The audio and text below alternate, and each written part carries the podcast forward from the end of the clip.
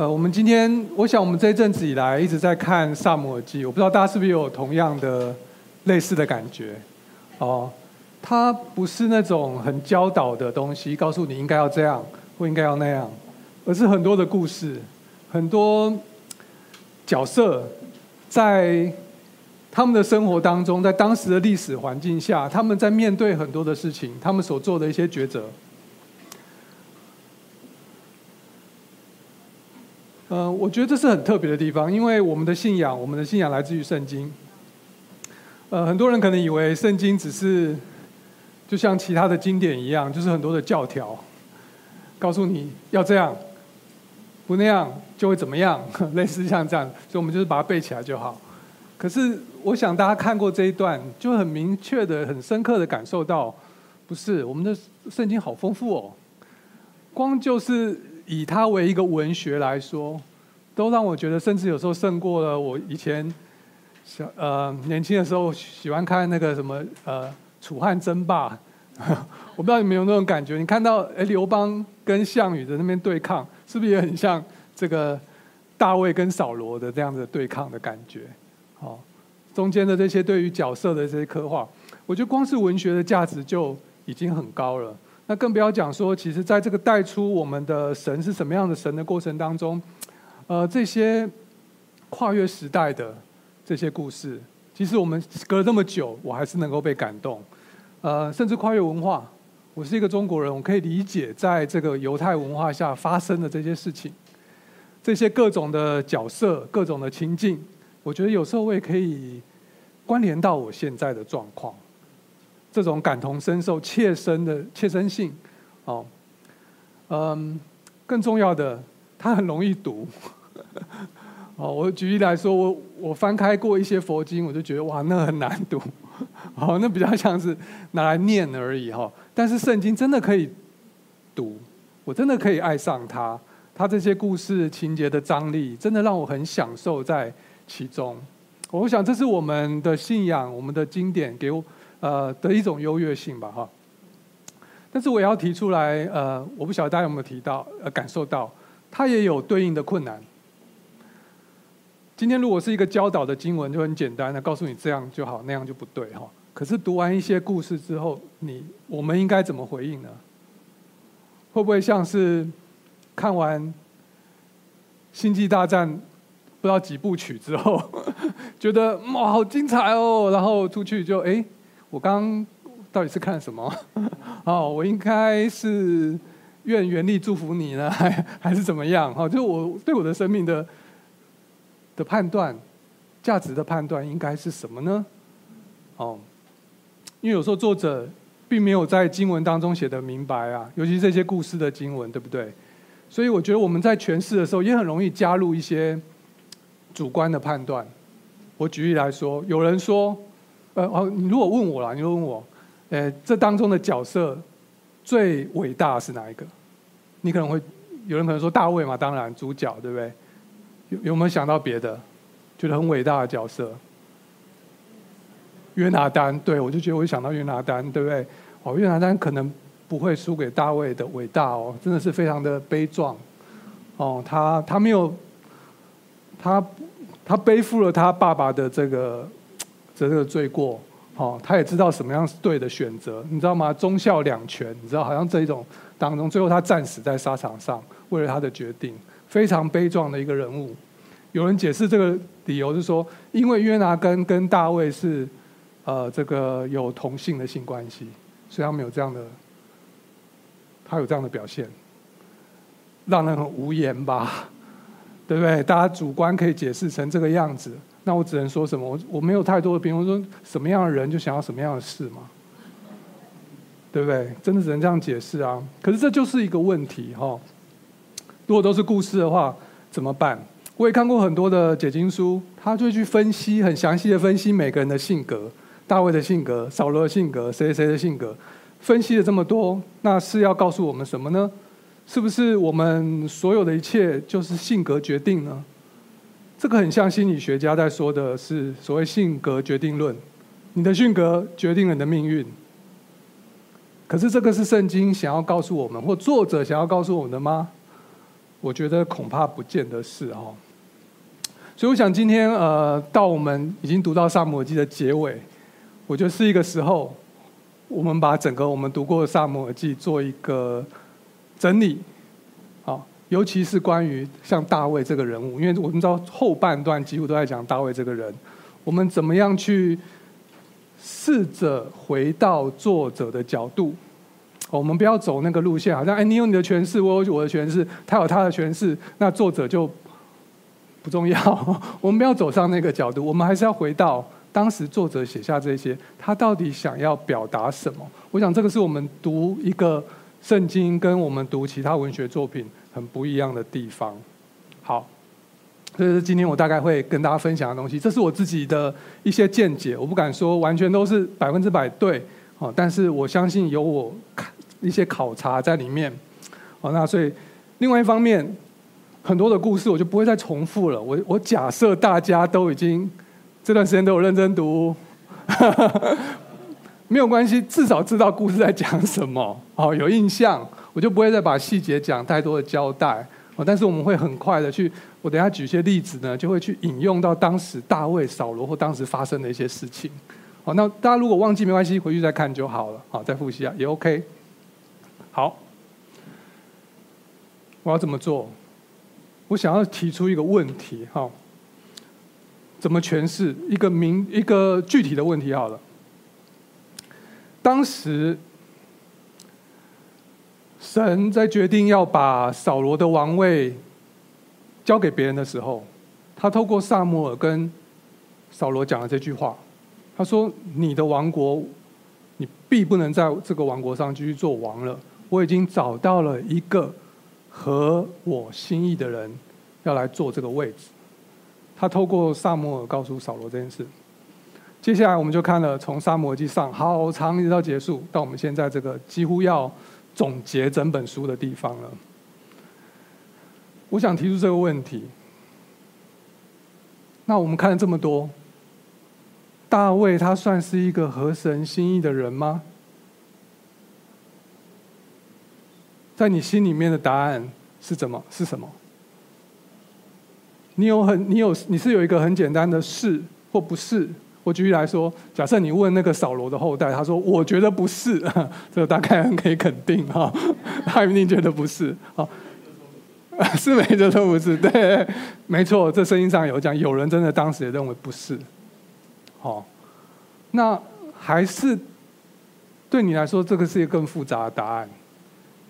你会有一些不同的角度去回答这个问题，好，那所以我想这不是一个好答的问题，啊，所以我想今天呃接下来我的一些分析就是试着去从在萨摩记最后这一段作者所写下的东西，我们试着去看看，因为我觉得作者其实也在做同样的事情，当整本书结尾的时候，他要做一个总结的交代，好。那我们怎么样从他留下来的这些内容，我们试着去回顾、回答我们前面所看到的这些经文、这些故事。好，好，那呃，这个是我把它列出来。我们这一次灵修最后撒母耳记的后段，哦，我把往前面推了一章，就从二十一章到二十四章全部结束。啊，我不知道你在读的时候有没有一种感觉，就觉得有一点好像长了一个尾巴。就本来故事就结束，就大卫，呃，经过流亡回来以后重新做王，然后叛乱又被平息了，国家就回到他的手上，好像就可以结束了嘛。可是作者在这后面，首先在二十一章讲了一件事，最后又讲了一件事。那这个当然是去呃，我一开始也没有发现这个架构，但去看到这个一些解经书，他就提到说，其实作者在这边他特别留了一个我们叫做。Key 或者或者讲交叉哦，交叉的一个架构哦，他在最后这一段用这样的架构结束了这本书，哦，好，所以通常作者这样做，他就是有一个特别的想要表达的意思，哦，那这个交叉的架构这样堆叠起来，大家有没有看过那个汉堡？就是像汉堡嘛，有外层有有面包有生菜有肉这样子哈，三个东西，哦，那所以一个汉堡是一个汉堡嘛。它不是三道菜嘛？对不对？哦，所以意思就是说，当作者这样做的时候，他会有一个意图想要去表达，所以这不是三件事，这是有一个意图。好，可是这个意图呢，哪边是最重要的地方？就弄汉堡肉，对，汉堡也是中间哦，所以这概念是一样的。有时候大家不用看这个，觉得哇，好好严重，没有，就是那我们就知道说，哦，那我们要不要先从中间啊？大卫的诗篇啊，好，或者是说，呃，我这个字没有打好，大卫的神谕，也就是神借大卫说话。我们先从这两个地方开始好了，看看这个重点到底在什么地方。好，作者为什么截录了一个诗篇跟大卫的神谕，在最后撒母耳记的结尾？好那我截录了几段，我们等一下大家一起来念，好吗？好，那首先是呃诗篇的一个节录，那我们一起来念哈，一二三，耶和华是我的岩石，我的山寨，我的救主，我的上帝，我的磐石，我所投靠的，我要求告当赞美的。耶和华，我必从仇敌手中被救出来，耶和华永远活着，愿我的磐石被称颂。愿上帝救我的磐石受尊崇。这是不是我就我们刚才唱的那首歌？我们刚刚唱的那首歌，其实就是针对根根据这个诗篇啊这些段落写出来的哈。那这首歌这首歌或大卫的这个诗篇，呃，这个段落都不断的在强调，呃，大卫他遇到困难的时候，他去寻求神的帮助，神是他的依靠啊、那呃，不断的就是特别强调拯救、拯救这件事情。其实，在这个诗篇当中，我只截录了一段，有很多细节都在描述，哦，用很多场景、画面去描述他是大卫是怎么样的遇到困难，神是怎么样拯救他。哦，所以这个我相信是这个诗篇当中的呃一个重点。那但是这个诗篇除了讲这个拯救、依靠之外，还有讲到一些其他的东西。我们一起来往后看。第二段节录在这边，好，那我们一起来念。他的一切典章在我面前，他的律例我也未曾丢弃。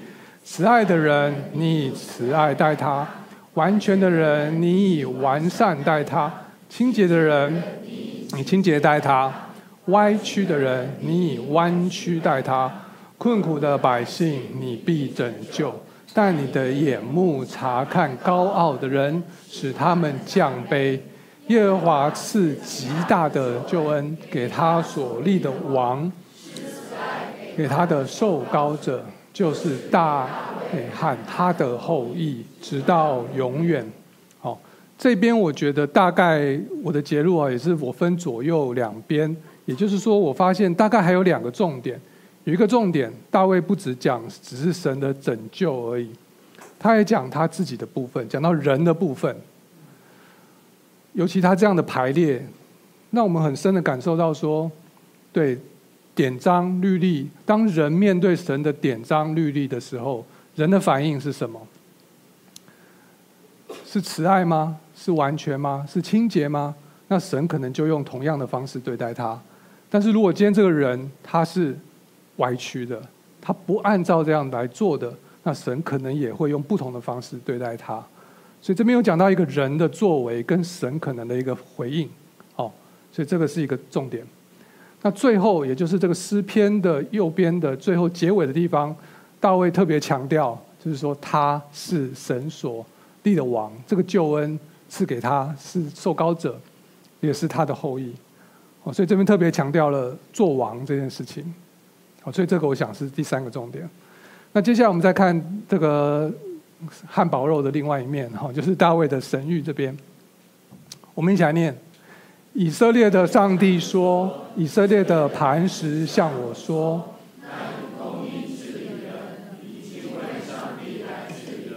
他必像晨光，如无云清晨的日出。如雨后的光辉，在嫩草地上。我的家在上帝面前不是如此吗？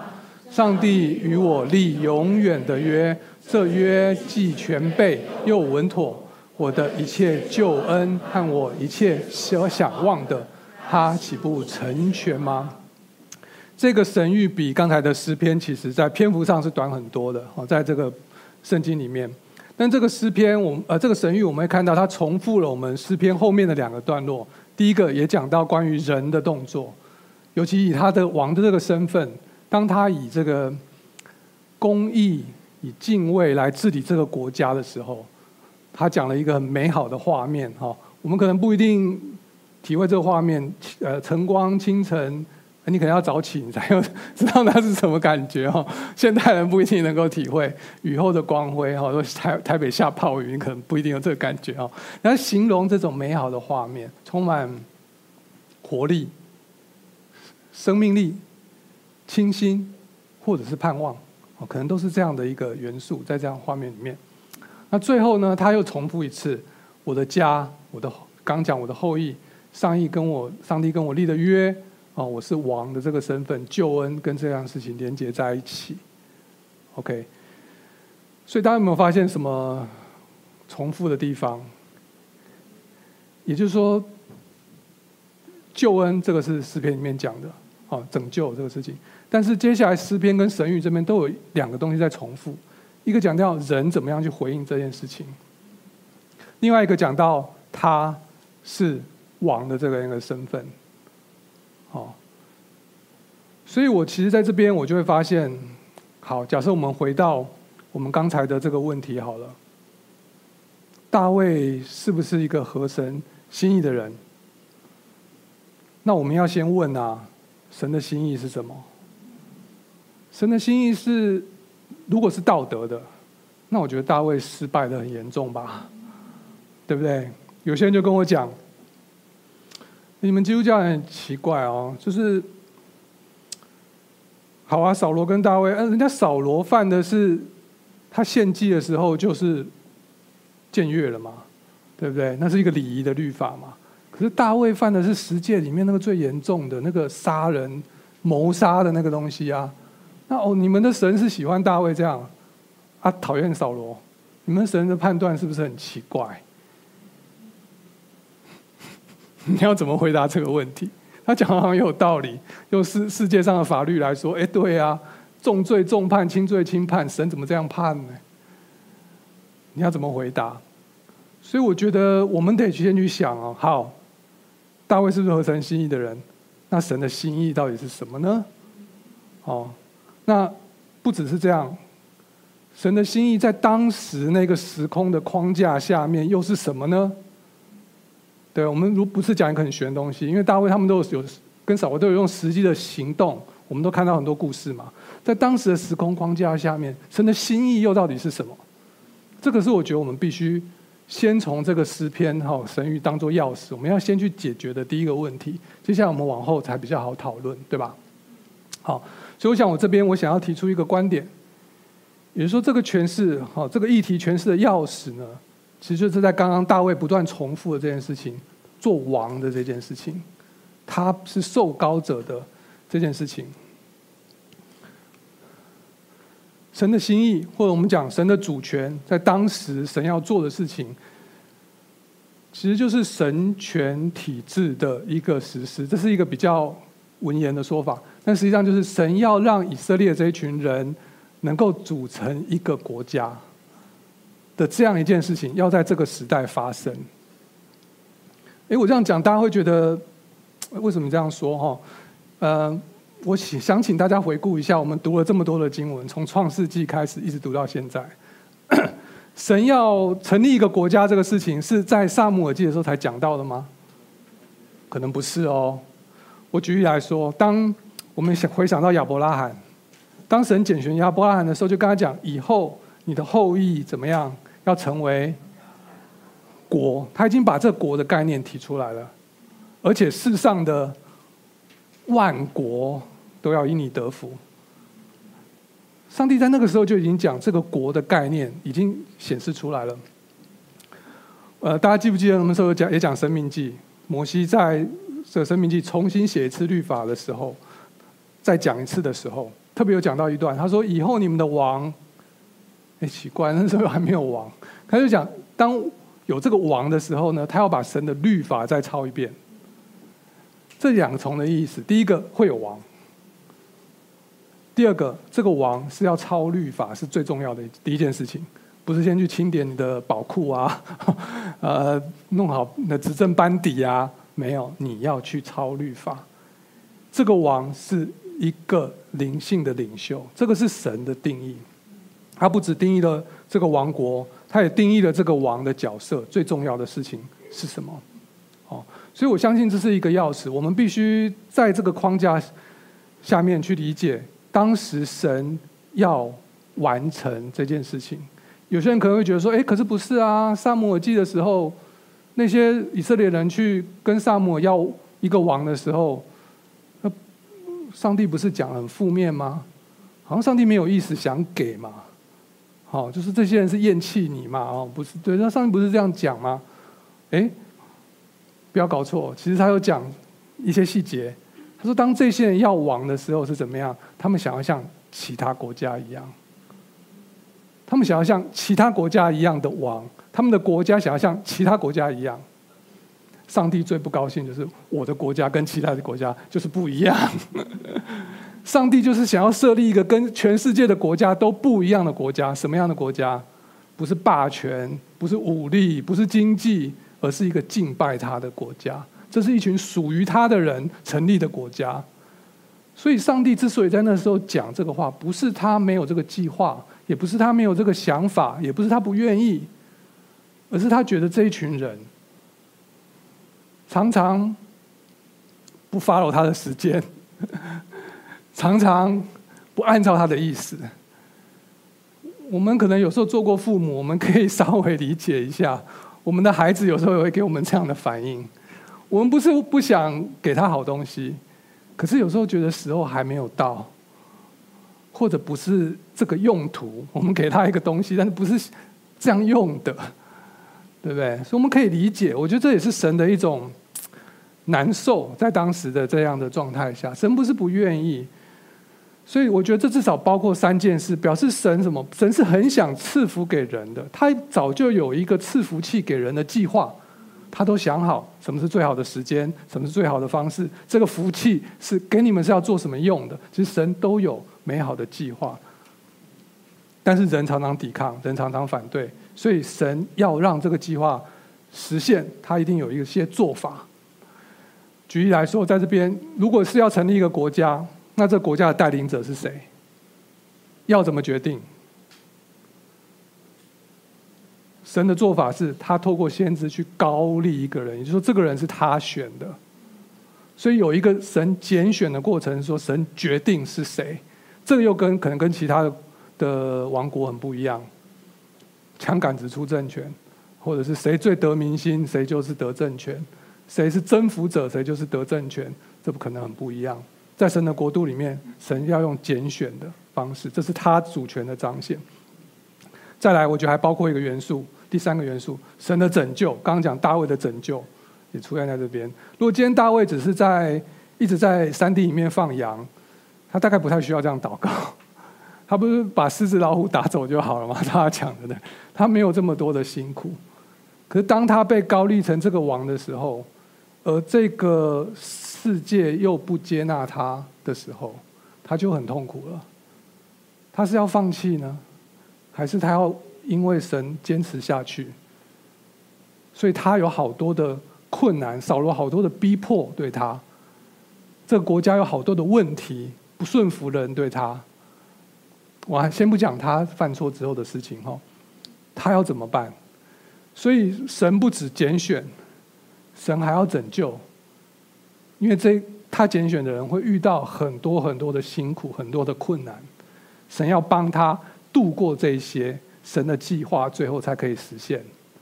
所以这神的主权至少包括这三个：第一个，他本来就有一个施恩赐福的计划；第二个，他要拣选一些人去完成这样的计划；第三个，他要拯救他所拣选的人。我觉得这个是我从这个诗篇里面看到，其实这个是最大的神的主权。而这一切在这个框架上，就是围绕着以色列要建立王室这这个事情，一直不断的在发生。那接下来我们就要看那大卫的回应是什么？神的心意如果是神的主权是王国这件事情，那大卫的回应是什么？我觉得作者其实也给我们很多线索。当他在写大卫跟扫罗的事情的时候，他不是把两个人分开写，他不断的交错，不断的交错在当中，所以他让我们很很容易去。比较这两个人，所以我想我们在比较他们的时候，我们不要把一切都归咎到比较他们的性格，哦，扫大卫是一个什么样的人，扫罗是一个怎么样？你如果要这样讲，要讲性格，我可以说大卫是一个说谎连篇的人，就不是一个老实人，是不是这样？常常说谎，遇到困难就说谎，逃命的时候就说我是 secret mission，所以我都不要跟你讲，对不对？害了祭司死掉一家人，是他害的。他逃到没地方逃，逃到敌人那边去，跟敌人讲说：“我归顺你，然后我会回去打以色列人。”就他回去打的是这个王下面的一些周边的小地方。不要讲到后来，他跟八十八犯奸淫这些事情，他想要掩盖，这都是同一个性格。所以你说大卫有很好的性格吗？性格是他成功的关键吗？好像是世人讲的，性格决定命运吗？我觉得不是，圣经不是想要讲这个。扫罗的性格就不好吗？扫罗是不是很坚持到底呢？打死不放弃呢？在这世界上不是最称许这样的人就会成功吗？不是，这个是世界上讲的。好，我们要看的是大卫的回应，尤其是大卫对神的回应是什么？这是圣，我们要从圣经上看到。我觉得这边至少有。两件事情，第一个就是我们刚刚讲他的信靠，从他对神的祷告啊、求神拯救这些东西，我们可以看出来。以后我想我们再看诗篇会看更多，那我这边可能就不细讲。好，那第二个，我觉得我今天可以讲，我们有因为我们看了比较多的故事，看了多比较多的事情怎么发生的，我们可以讲。那他还有一个部分，就是这个王大卫作为为王，他很尽责，他尽心去完成上帝交给他做的事情的这个角度。去看大卫的回应。那我后面讲公义的治理，因为我们刚刚前面那个神谕里面就讲以公义治理的，啊，神就会对他怎么样怎么样怎么样怎样。好，所以我们来看，那大卫是怎么公义治理的呢？好，现在大家来整理一下资料库，我们要把一些我们看过的故事的调出来哈。因为实际上圣经上里面有讲到大卫怎么治理这个国家吗？我觉得好像没有很多的细节，他没有讲很多关于行政方面的制度，也没有讲，他有讲大卫战胜了一些周边的那个国家，但是也没有像四世纪一样那么描述那些战役的细节，哦，用什么招，什么夜袭，还还是怎么样，哦，这样也没有讲太多，哦，他怎么治理这个国家？反而我们看到是大卫在。故事当中好像描述了大卫对一些事情的看法，或他对于一些人的态度，跟扫罗比起来有很大的区别。举例来说，关于受膏者这件事情，在圣经里面这段经文一直不断，大卫常常讲：“哎呀，我不可以害扫罗啊，扫罗是神的受膏者，对不对？”呃，他也对别人讲：“哎，如果是有谁伤伤害神的受膏者，他没有报应的嘞。”哦，他就一直讲讲讲，讲很多，讲到我都觉得，哎，有点莫名其妙。这这个人有点迂腐，就是说都已经这个状况了，对不对？说你你不敢伤害受高者，那你把他绑起来可不可以？把他抓起来囚禁起来哦，给他点教训看看啊，他是不是也可以交换条件一下？是不是可以？哦，完全的就不碰，是什么意思？然后最近我就突然想到一个情况，前一阵不是父亲节吗？我想说，假设今天有一个爸爸。他带着他的儿子、孩子们，啊，然后去找阿公，就是他的爸爸，啊，去过父亲节，啊，就大家吃喝很开心啊，这样子。然后席间呢，这个爸爸就站起来，他就说：“哎呀，很开心，今天有这个时候。我这个人没有什么优点，我只有一个优点，我就是很孝顺。孝顺的一定就会被神祝福，不孝顺的天打雷劈。”啊，讲完之后他就坐下来，这样。哎，那如果你是他的孩子，你在旁边听他这样讲，你觉得你爸讲的是他跟他爸的关系吗？他讲的是什么？你觉得他想表达什么？他是讲对吗？他是想表达自己多爱他爸爸吗？还是想说以后你们对我要这样呢？我不知道大家有没有体会到这个？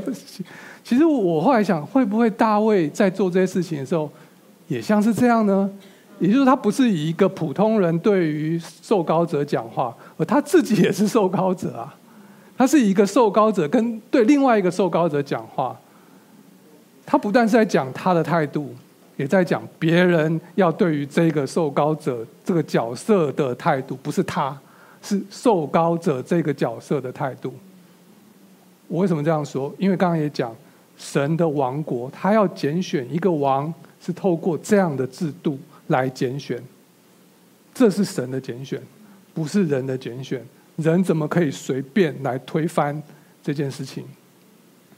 你可以想象，如果今天没有一个制度的王国，会发生什么事？任何人都觉得自己可以做王的时候，会发生什么事？其实，在后期列王记也会看到那些篡位的事情发生的时候，国家是陷入什么样的一个问题。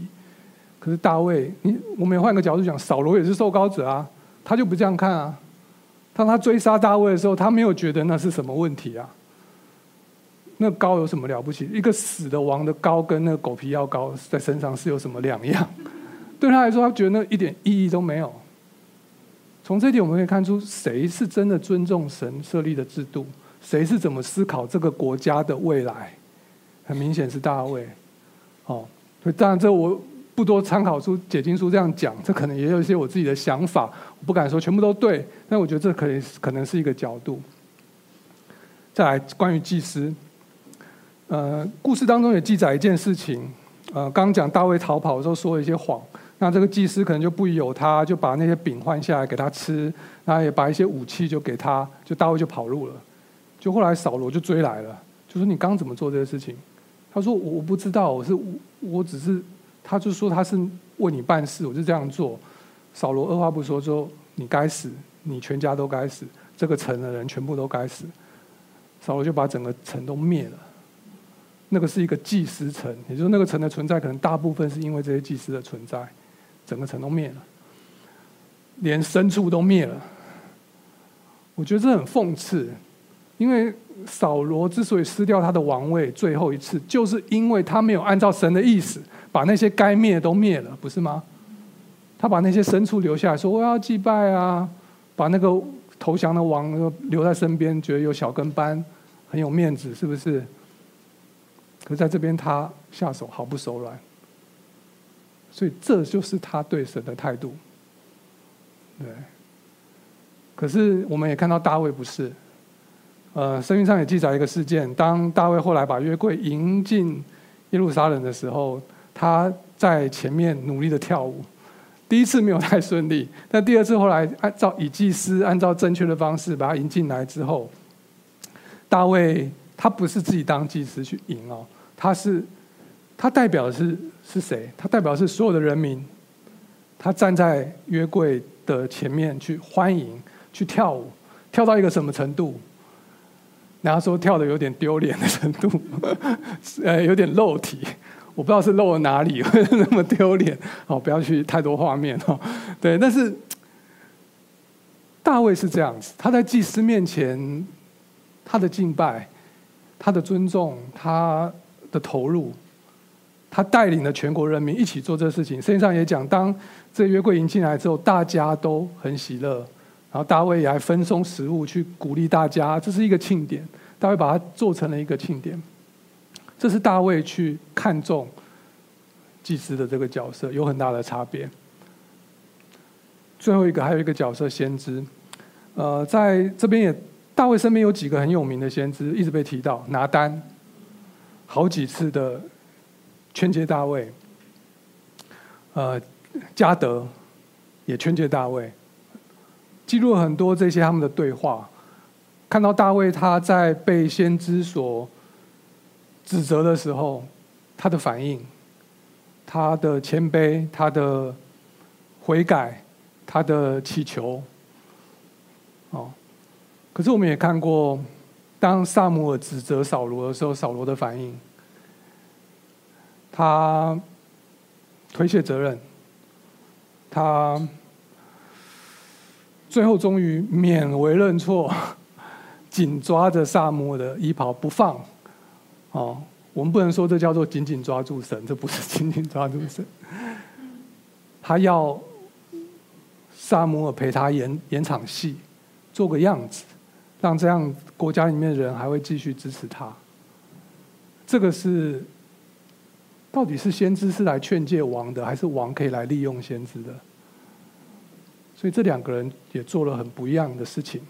好，所以这是我的理解。我发现，嗯，神对于这个王，回到我们刚才讲的，其实神要的这个王，他就是他首先看重的，他要是一个灵性上的领袖。所以他看重，他看这个王怎么回应他，有时候很实际的哦。你讲很多东西很实际的，怎么看他对于这三个角色的反应，我们就可以看出来他实际上是怎么想。啊，我想这些东西神也都有看到。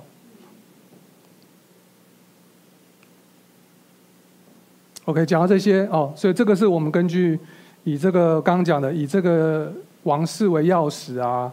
以这个诗篇神谕当做一个观点，我们找到这个钥匙去解释之后，我们会发现，哎，大卫在回应神这件事情上面，的确好像有做的比扫罗好很多的地方。这可能也是神看重所谓合神心意的地方。哦，那不过也有可能会讲啊，啊，你就是拿大卫的诗篇，你就是拿大卫的神谕，啊，这都是大卫自己讲自己很好。然后你再这样去分析，那不就证明大卫就是一个自我感觉良好的人吗？哎，的确有那么一点感觉。你看他写诗篇，写那个神谕，写到后来那个大言不惭的样子，我想哇，真的是很敢讲。所以大卫很谦卑吗？在这个角度上看，也不见得说谦卑可以说是他的个性，他不是特别是这样的人。哦，哦，但是作者我觉得也留了伏笔啊。我们开始回到那个汉堡的生菜的部分，哦。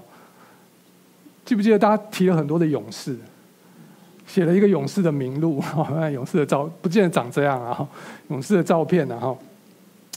你想象这群人围绕他身边，这群人为什么要团结在他身边？其实从圣经当中一些描述，你会发现他们的尽忠是到一种有时候甚至为了牺牲自己生命的程度。这一种忠诚，我觉得已经可能已经超越了是对人而已。我相信他们也是看到了神的计划。神的主权要在这里实现，而这个是他们认为可以去支持，也可以去回应神的方式。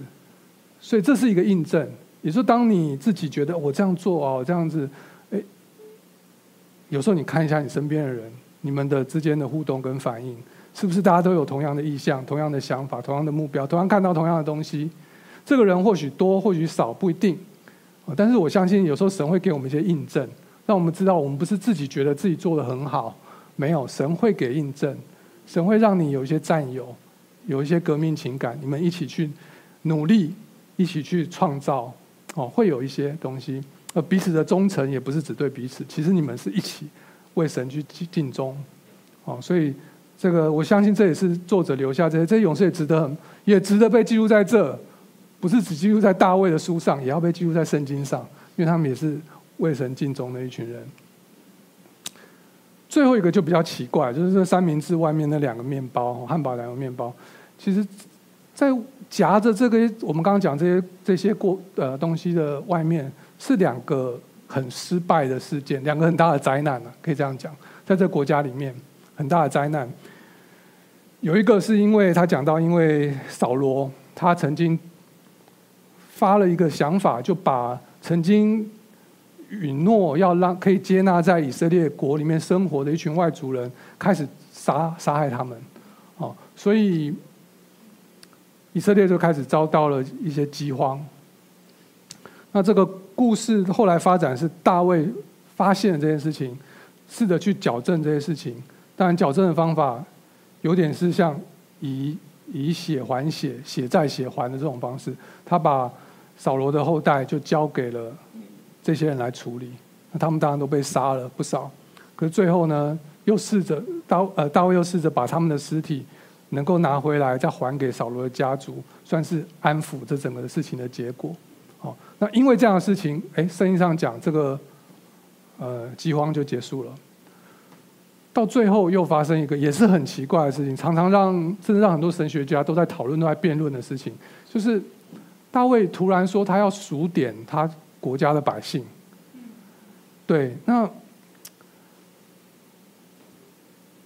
当然，我这个数点跟我们现在的政府数点不一样，不是为了要发那个什么敬老年金啊、消费券或者六千块，不 不是这样。他们那时候声音，呃，其实，在律法里面有讲，你要打仗的时候可以数点，但是平常神是不允许数点的哈，是可以查到一些这方面的一些经文。那所以大卫那时候数点又不像是在打仗的时候，所以连他的将军都跳出来反对，说你为什么要做这样的事情？哦，哎，大卫说我就是要这样做，你给我去做。哎，所以怎么觉得大卫好像变了另外一个人哦，一点都不谦卑，很奇怪。哦，那后来结局就状况很不好，神非常的愤怒。愤怒到一个程度，就是呃降下瘟疫之后，他甚至要把整个耶路撒冷城全部都灭掉，而是最后大卫在那边看到了天使，祈求原谅，这个灾才止住。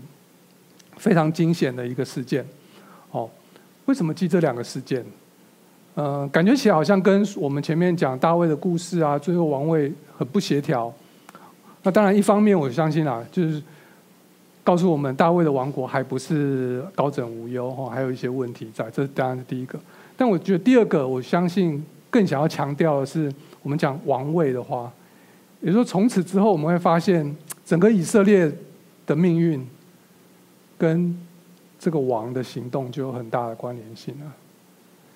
以前我们在看四师记的时候，是是相反的，是当这些百姓乱七八糟的时候，上帝说：“哎呀，我拣选一个士师。”来拯救你们，哦，所以是人民跟神的关系，然后神派一个代表来。可是现在这个感感觉起来有点反过来了，也就是说，这个王所做的事情可能会影响了整个国家，最后是要受到灾祸，还是要得到祝福？哦，所以在这个地方，我觉得作者已经放下了这样的一个关键，也是在看。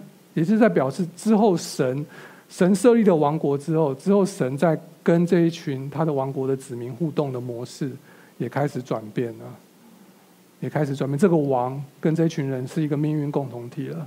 由于这个王的决定会影响到这个国家的前途，已经个人的因素反而变得淡了。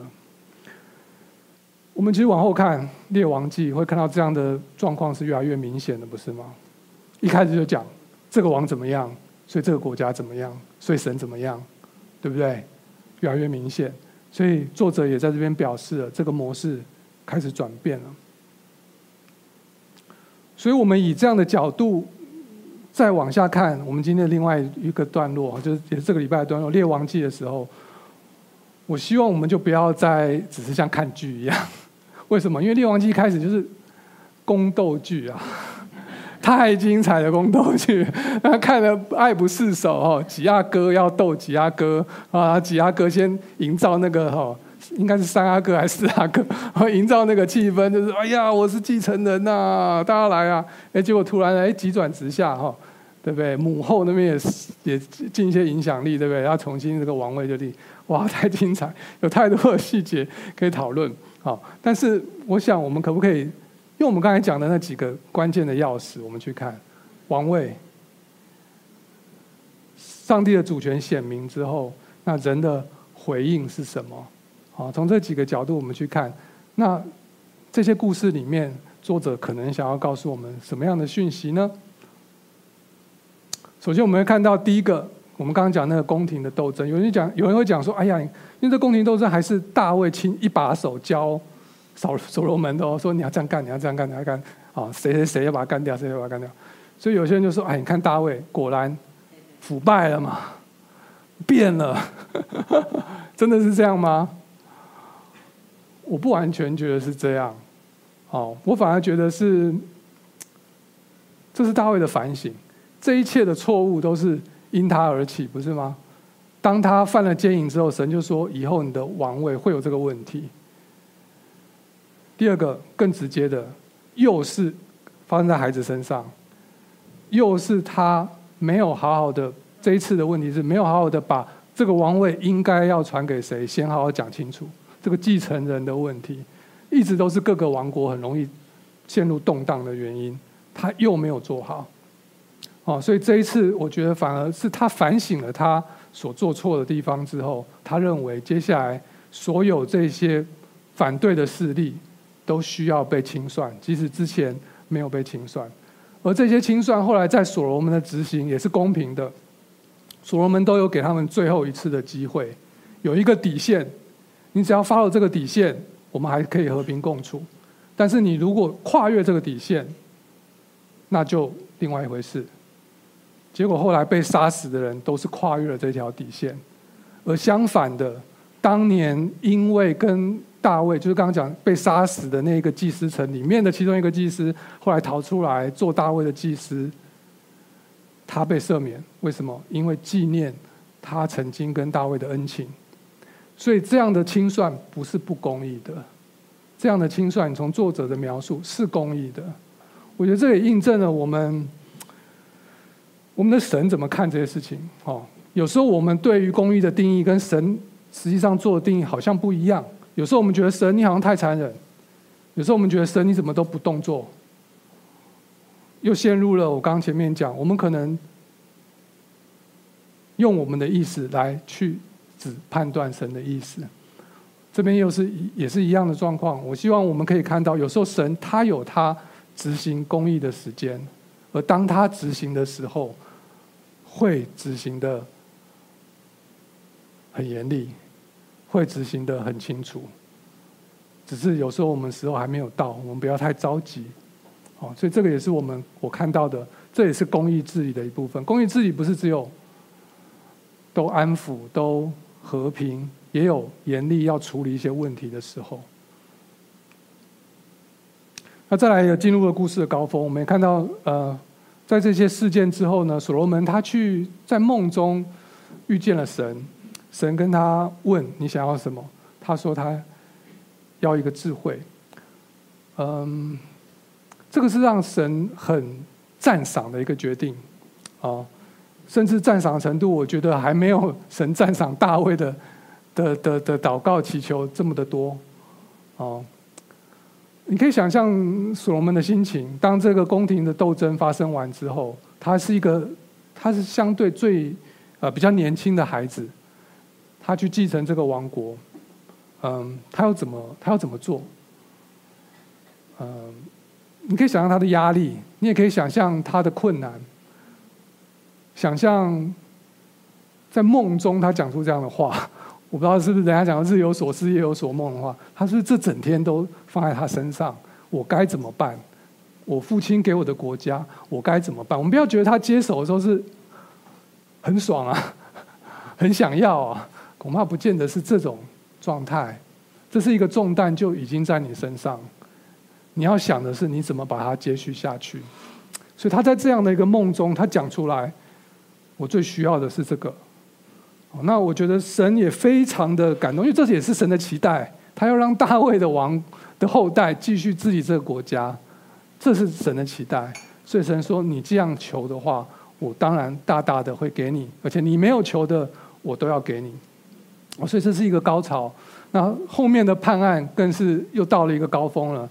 呃，还是稍微讲一下这个判案，可能大家都知都知道哈，就是他提到他讲到有两个妓女。是算社会当中比较可怜的人，他们都有自己的孩子，都很小，住在一个房间里。那半夜的时候，有一个妈妈就压死了她的孩子，很不幸的事情。嗯，可是这妈妈灵机一动，她把她死掉的孩子拿去跟旁边那个活的孩子交换，然后就假装没事到天亮。呃。天亮之后，另外一个妈妈起来，还发现自己的孩子死了，紧张、惊讶。可是后来发现这不是他的孩子，所以他就发现他的孩子被交换了。好这样讲很容易，问题在于两个妈妈都说那孩子是他的，两个人故事都一样，那你怎么知道谁说的是是对的？尤其在那个没有 CCTV 的时代。没有测谎机的时代，也不能要滴血认亲吗？也没有那 DNA 的时代，怎么办？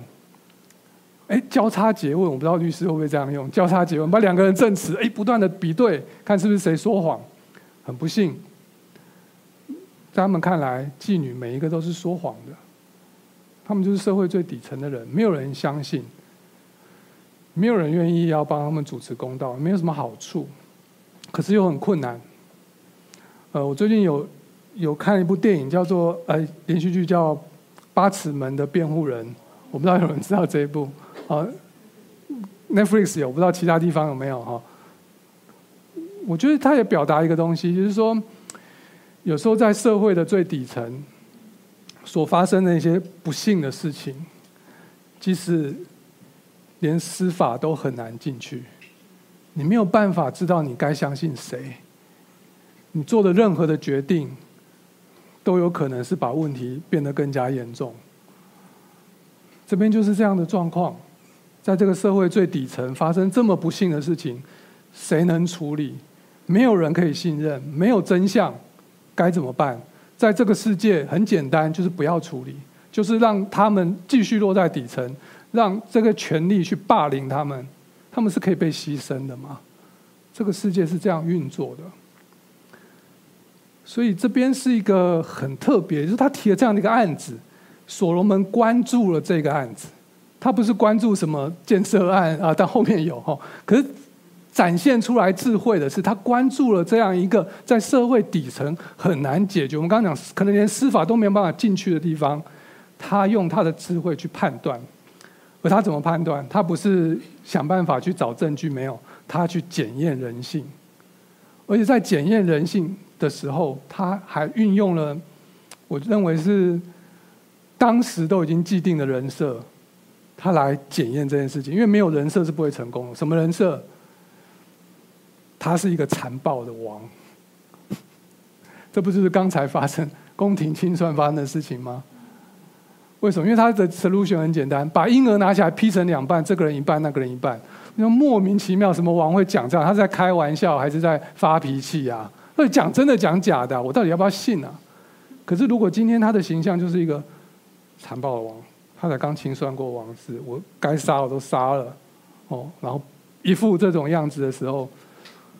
哇，谁谁谁敢？谁谁敢不相信？他搞不好真的会干这样的事情，啊！再来，他也没什么给当下所有人预备时间，因为他他讲真的讲假的，我来盘算一下，没有当下，哦，他当下就马上提出了这样的事情，那让人的本性，呃，母性应该讲，这两个被告的母性散发出来，做出最直接的反应，他检验了。当其中有一个人他说：“那我不要这个孩子了，哦，这这个孩子是他的，哦，也就是为了让婴儿活命，这样的一个呃母性的表现，他用这样的点去做判断，所以这个是很奇妙的一个啊、哦、地方，奇妙到说你没有办法用第二次啊，你想用这再用，人家就看破你了。但用第一次的人真的是太神奇了，怎么会想到要这样做？真的是想不到。”所以圣经上也讲，当时所有的这个人民听到他这个案子最后是这样结束的时候，大家就不是只是敬佩，是敬畏，觉得这个王怎么能够做出这样的事情？害怕他后面所代表的，其实他就代表神在做这样的判断。所以众民都敬畏啊，这个是最后的这个判案之后的一个结尾，整个国家就进入一个非常。统心非常治理非常严明的状态。那我们今天读的经文到最后是一个非常喜乐的画面，不是吗？对，讲到所罗门他是更夸张了，开外挂，什么都懂，什么都知道，宽大的心。如果在现代，他就是 Key Opinion Leader，对不对？KOL，他有他有好多个 YouTube channel，对，他可能有 有这个地理频道哦，他也有。历史频道也有所罗门的宫廷生活，可能是直播的频道，各式各样的频道，对不对？这没有归类的就是老罗跟小门那个杂谈的频道啊，各式各样。对他，全世界当时的中东像是一个全世界都在观望他，都在 follow 他，都在看他在干什么，都在听他讲的东西。哦，那圣经上也记载。他把这个城市做了规划，他们的宫廷每天的消耗量非常的夸张，吃很多东西，吃得很好，啊，那人民也非常的富庶，啊，然后各个国家都把他们的好东西带过来，啊，到这个国家来，最后最后这个画面完成在圣殿，啊，记载了很多数字啊，什么这个多长，那个多长，我也不是学建筑的，我也没有办法体会哈。但是我就上网去找一些照片，找一些甚至有人做三 D 的，大家可以去看，好像进让你进去导览这样，去看到他怎么样建筑完成了，应该是讲完成了他父亲的一个遗愿，好，去把给神的圣殿把它建造起来。这一切都象征着，刚讲一个印证，神印证了他喜悦这个人。他喜悦所罗门对他的回应，去治理这个国家。呃，他也赐福给整个以色列的人民。如果我们可以生在那个时代，很幸福吧？它是一个每个人都向往的地方，每个人都向往的时间。很难得，因为我们有时候读圣经，读很多都是被管教，看到很多很凄凉的故事。但是这个真的是难得的一个。一个 moment，我们可以停留在，我们希望这个时间是不是永远都这样？不要停下来，不要结束。这是我们的心愿。OK，好，那小啊，这最后的这好 OK，印证了神的荣耀的彰显。啊，好想最后我想我呃用一两张投影片结束。啊，我今天想要讲的一个主题，讲了这么多，我觉得可以归纳出来。在最后的这一段，我们看到神彰显了他的主权之后，他显示他的意思之后，人的回应会影响到我们是不是可以时常在神的福气里面。当我们讲神的主权，可能有些人很强调是静态的，就是啊，他在超越时间嘛，他在时间以前就决定了哦。时间之外就决定了，永远的决定了一些事情。有圣经上有这样的描述，的确，当神说要给以色列一个王这样的事情，没错，就像是这样，一定会有。可是神有很多的主权，也发生在历史的互动跟人的互动当中，是动态的。我们有好的回应的时候，我们也得到更多神的赐福。这个是我们从故事当中看到更多的作者想要表达的。所以这就提醒到我们。当神的主权彰显的时候，人应该怎么回应？这个影响到，这是我们切身相关的，这跟我们的能不能被神祝福有很大的关联性的。我们必须每个人都思考这个问题。对基督徒来说，因为可能每个人看到神的主权的角度会不一样，事件不一样，方向不一样。但是，我想我们基督徒有一个最大的公约数是什么？神的主权已经彰显了，这个。大卫的后裔，一个完美的王是谁？是我们的主耶稣基督。在使徒行传的时候，我们也看到使徒们站出来跟犹太人说：“你们讲大卫吗？大卫曾经指着他的后代的人说，那是他的主。”什么意思？耶稣基督就是那个大卫曾经指着的后代。是那个要继承大卫，大卫之前的王国，所谓的王国，在历史上都是一个神在历史当中展现的一件事情。为了显明什么？为了显明到后来会有他完美的王来到这个世界上，他要建立一个属于真正属于神的国家。而这个故事还没结尾。当耶稣被杀死的时候，他说：“这个国不，这不是我的国。”我不是属于这个国的，可是当耶稣从死里复活的时候，就没有任何事情可以再阻挡他。历史开始走向另外一个方向，这一个败坏的世界上不是他的国的这个背弃他的地方，慢慢的要完结，最后要收到神会把这个地方全部翻过一遍。圣经上讲，会有一个新天新地，那是一个完全属于他的地方。所以在所罗门的王国的人很幸福，可是我觉得我们更加幸福，不是吗？我们已经站在历史的另外一边了，是这个世界要回到神的那一条路上去，我们都在上面。而当我们明白这个事实，明白我们所在的位置的时候，我们也会想：那我可以怎么样在我的生活当中从此做出不一样的回应呢？哦，保罗在这边，他也呃提用这段经文来提醒我们，我们就一起来念，来，我们我们信也必与他同活，因为知道基督既从死人中复活，就不再死，死也不再做他的主了。所以不要让罪在你们生死的身上掌权，使你们顺从身子的私欲，也不要把你们的肢体献给罪，做不义的器具，倒要像从死里中复活的人，把自己献给上帝。并把你们的肢体献给上帝做义的工具。对，我们可能不是大卫，我们不是所罗门，有一个这样真正的一个国家，然后交在我们手上。但是我觉得我们在现代都很自由，我们有好多的决定每天可以做，不是吗？对，不只是中午吃什么，去超市要买什么，我们有最宝贵的，我们不是任何人的奴隶，所以我们有时间。我们有精力，我们有自由，我们有可以自己安排自己投入这些精神、时间、体力的优先顺序的权利。我们是王，这个世界上我们活得像王。这个世界上的人真的就是把自己当做王，可是在这边告诉我们不是，对。真正的王是我们的主耶稣基督，而我们对王，我们要做出一个正确的回应，就像大卫，就像所罗门，我们怎么样在我们的任何的决定上，经济的决定，啊，时间的决定，关系的决定，我们或许为人父母，我们怎么对我们的孩子，我们或许甚至还开公司，我们。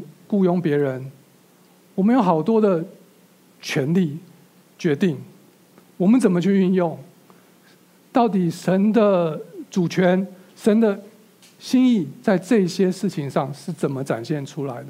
这是我们每一天每个时候要面对的考验，而神也都在看。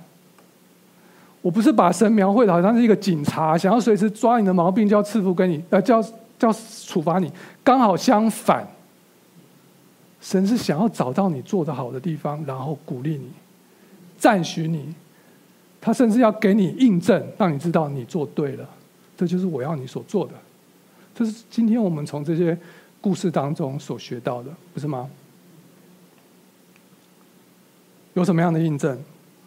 在保罗在腓立比书这边也写了一些。我相信这个印证不有两个方向，有在我们内心中的，也有可能是我们从外外人可以。呃，看得到的，我先，我们一起来念这一段，是比较是在内心里面的，我们一起来念。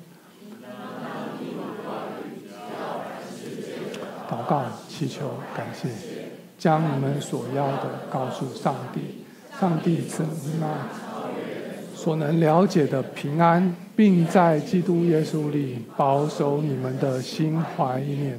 我知道怎样处卑贱，也知道怎样处丰富。或饱足，或饥饿，或有余，或缺乏，任何事情，任何情况，我都得了秘诀。我靠着那加给我力量的，凡事都能做。在 我们读的故事里面，神要透过这个王国的兴盛，透过呃财富，透过这个这些外在的东西，让我们看到这是一个。神的祝福，可是这样的一个模式到了新约也有了转变。嗯，我相信是我们都看到我们的主，他的富足不是在这些物质的层面上，他的富足是在他跟神这样一个非常非常亲密的一个关系。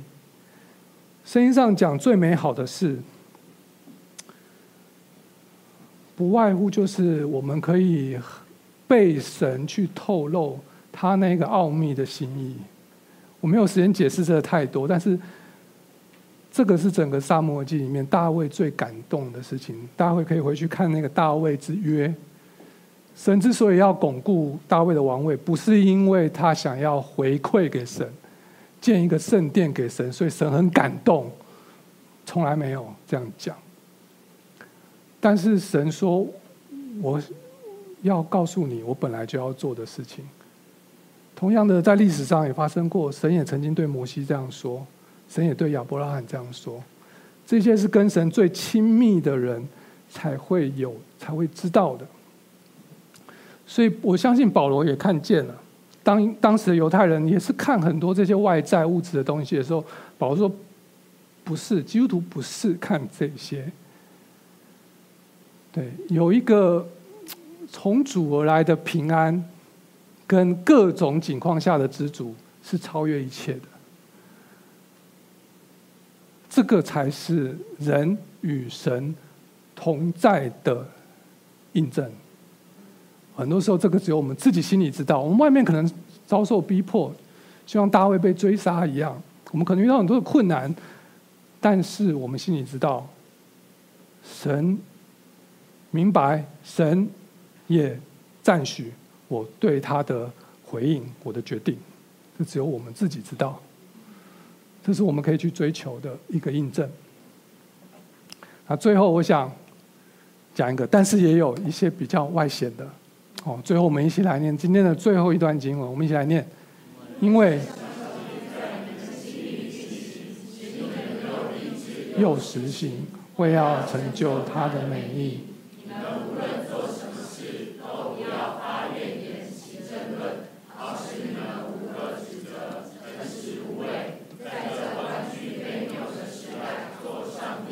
瑕疵的儿女。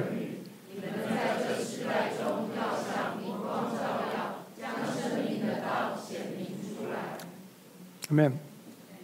耶稣也讲过，有一个很明显让人家看到我们是不是基督徒的象征，就是我们这个群体，我们是不是彼此相爱？